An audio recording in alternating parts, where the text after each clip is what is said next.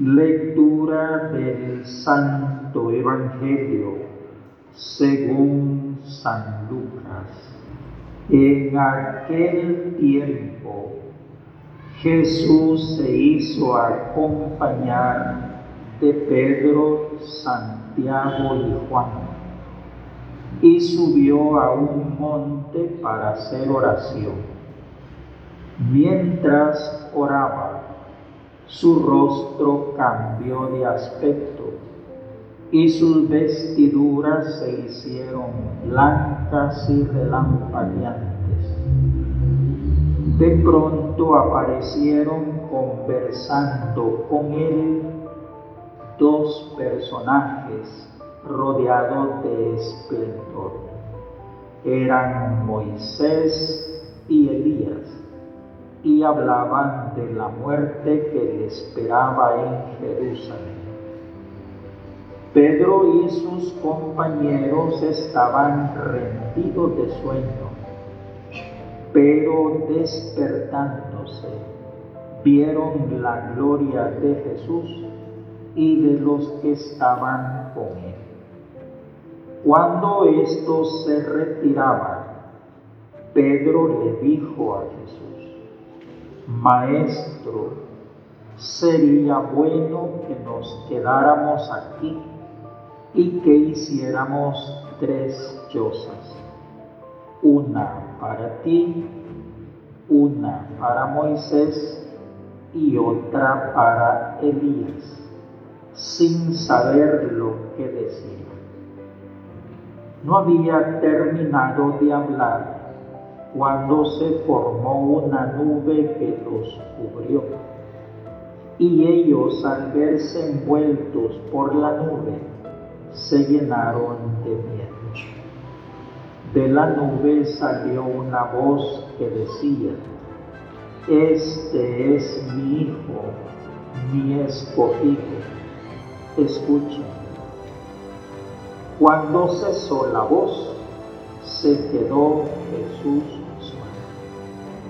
los discípulos guardaron silencio y por entonces no dijeron a nadie nada de lo que habían visto.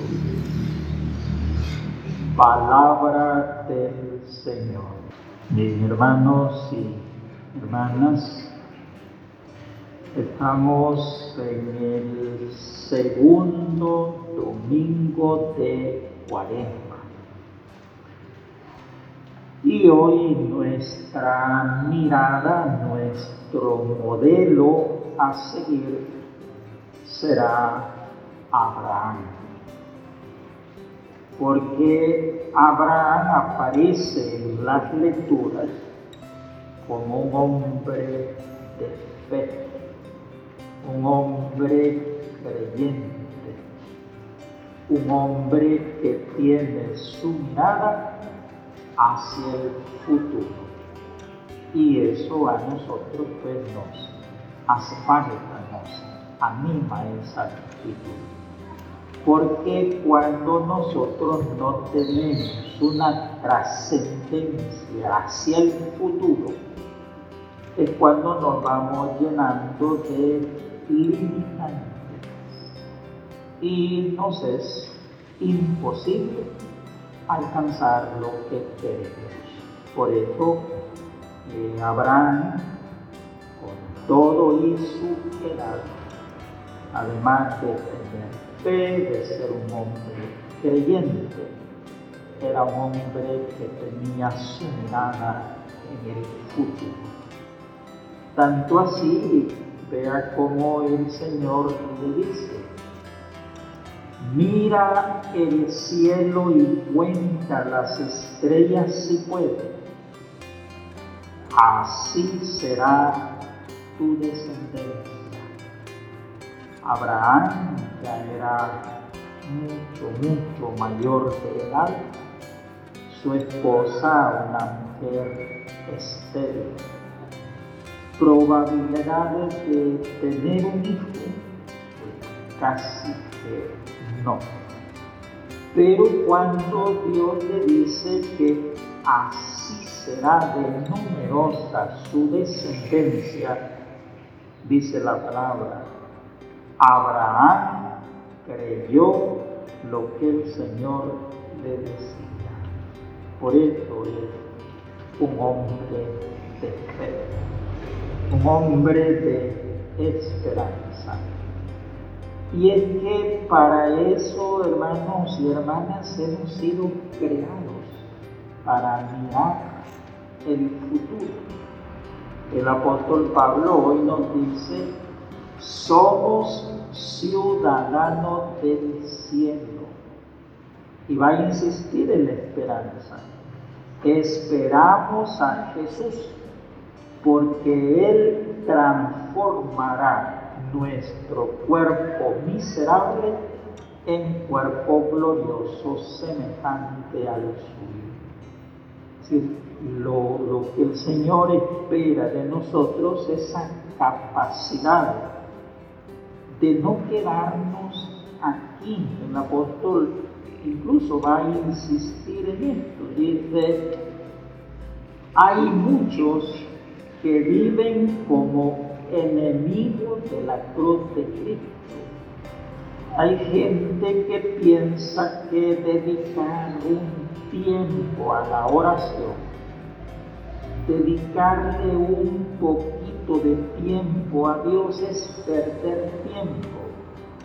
El apóstol dice, e-, esos tales acabarán en la perdición porque su Dios es el vientre. Se enorgullecen de lo que deberían avergonzarse y solo piensan en cosas de la tierra. Hay quien hablarle en estos días de penitencia, de ayuno, de oración, de vida espiritual, de acercarnos un poco a Dios, dice, perder el tiempo para algunos tiempo de vacación, tiempo de celebrar, tiempo de ir. ¿Cuántos hermanos no, no dedican un poquito de tiempo para Dios? Muchos tienen a misa. Al menos lo, mínimo que se podría esperar. ¿Por qué? Porque no, no les hace falta. Porque no les interesa. Su, su Dios, dice el apóstol, aquí, es la comida, es las cosas materiales.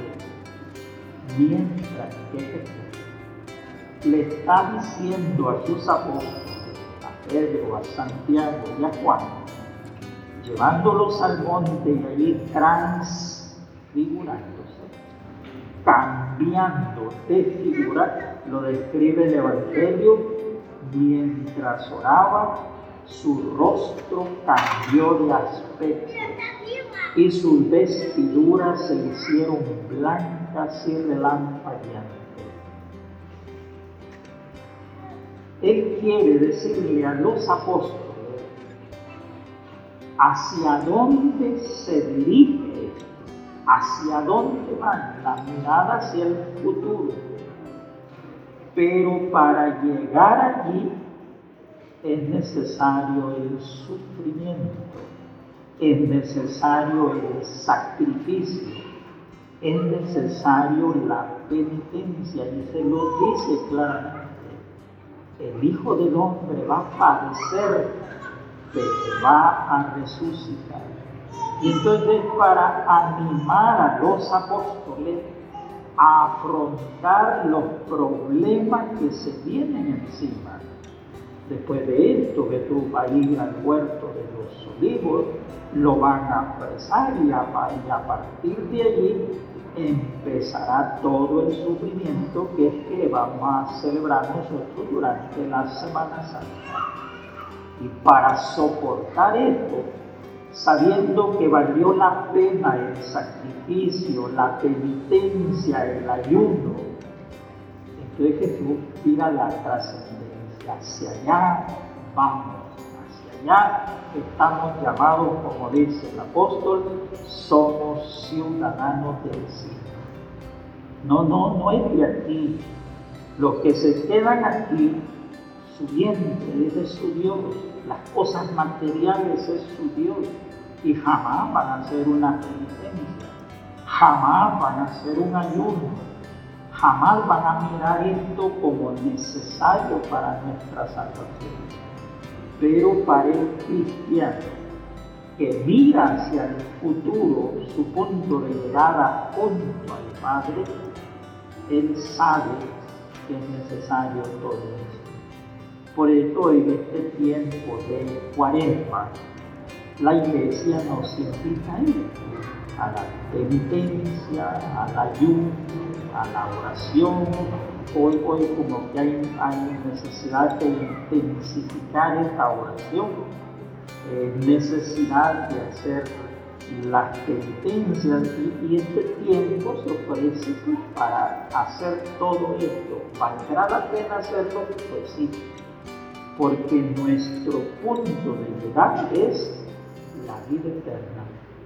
Si nuestro, nuestro punto de llegada fuera aquí mismo, entonces no habría necesidad de hacer penitencia, no habría necesidad de sacrificio, pero para alcanzar la vida eterna necesitamos lo que el Señor pues, nos propone hoy. Por eso Abraham es la, el modelo para nosotros de creer que es posible nuestra salvación pasando por una serie de sufrimientos. Entonces pidámosle al Señor pues para que amemos nuestros actos de penitencia, actos de piedad dentro de este tiempo de cuaresma, porque tienen sentido para nosotros. No es un, un sufrir por sufrir, no es algo que no, no va a servir para nosotros es algo que tiene importancia y que hay que valorar. Que así sea.